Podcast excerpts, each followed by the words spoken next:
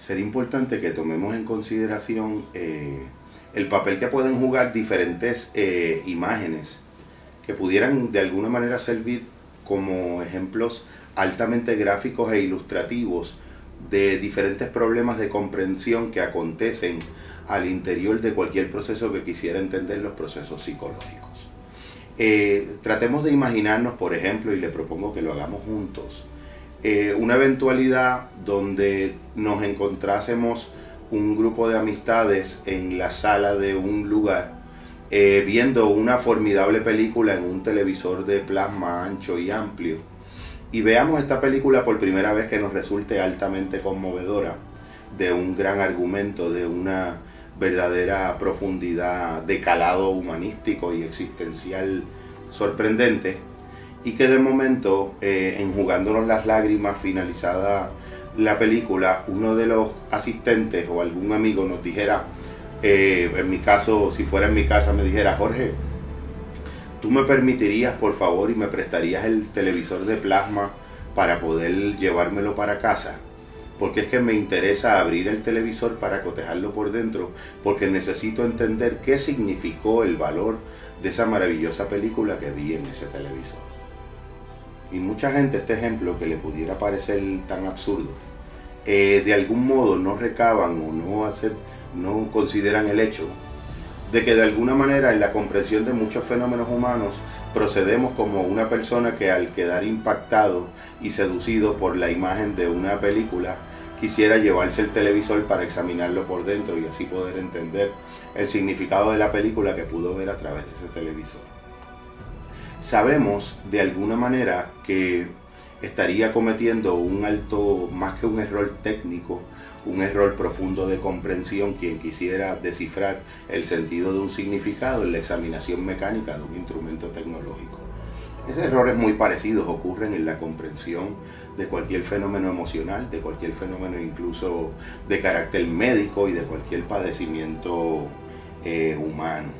Sabemos que existe una diferencia profunda y resaltable entre lo que es un proceso denominado de sanación versus lo que sería en un contexto más médico un proceso denominado curativo. Pudiéramos decir que la sanación es un proceso mediante el cual tú vas reconociendo interiormente que no puede ser sanado ningún fenómeno de dolencia humana o ningún estado de desintegración interno que no pueda ser previamente entendido. También podemos decir que un segundo axioma sería que no puede ser integrado un elemento interior del psiquismo humano que no pueda de algún modo ser eh, aceptado. Como tú pudieras, digo yo, sanar una situación de un contexto humano en donde la situación surge de una dimensión que tú no aceptas en el modelo que tú tienes de realidad. Había mencionado en algunos momentos anteriores y en algunos videos eh, un, un, ejemplo que me resultaba altamente gráfico, que era como decir, pues uno un dolor de muela lo tiene en una muela y el dolor de estómago lo tiene estómago, padece y lo experimenta estomacalmente, pero ¿dónde duele una pena? ¿Dónde duele una depresión? ¿Dónde duele una ansiedad? Ya mencionaban algunos pensadores en el maravilloso mundo indígena mapuche,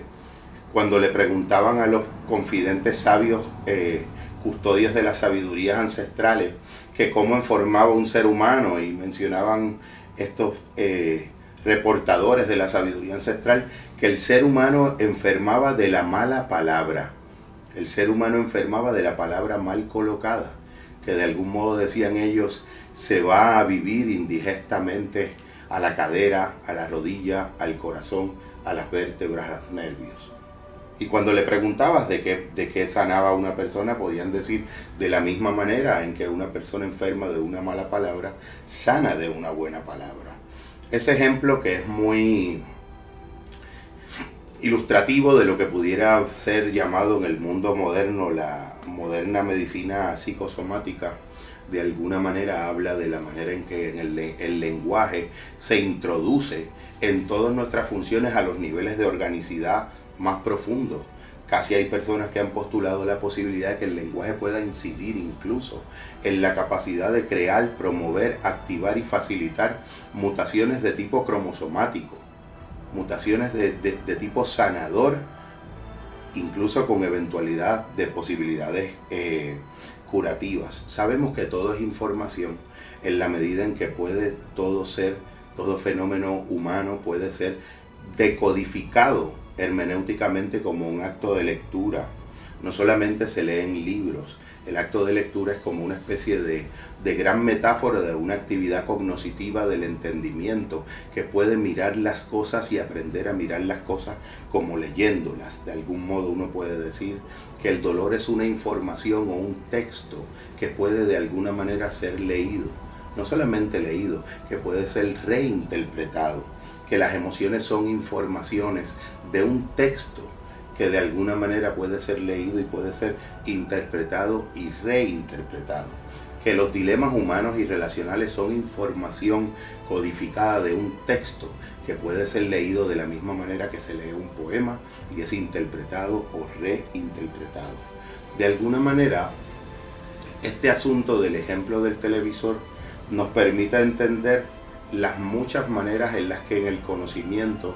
nuestro entendimiento de las dimensiones que operan en los padecimientos humanos van a ser cruciales, su comprensión va a ser crucial en el tipo de trabajo de afrontamiento que puede facilitar la sanación. No terminemos operando como muchas veces ocurre en aquel ejemplo eh, altamente gracioso de la persona que estaba buscando unas llaves perdidas afanosamente en un lugar y cuando pasaba la, una persona que se conmovió y quiso ayudarlo,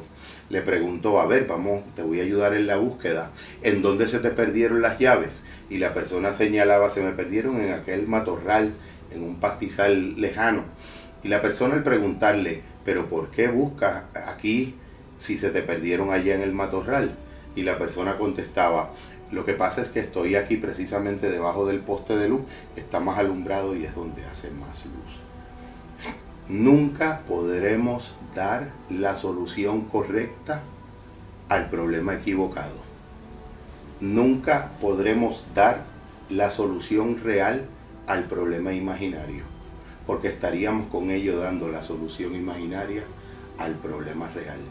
Nunca podremos entender qué significó el maravilloso drama, la trama, las acciones y los misterios sorprendentes y poéticos de la película que contemplamos en la sala junto frente al televisor,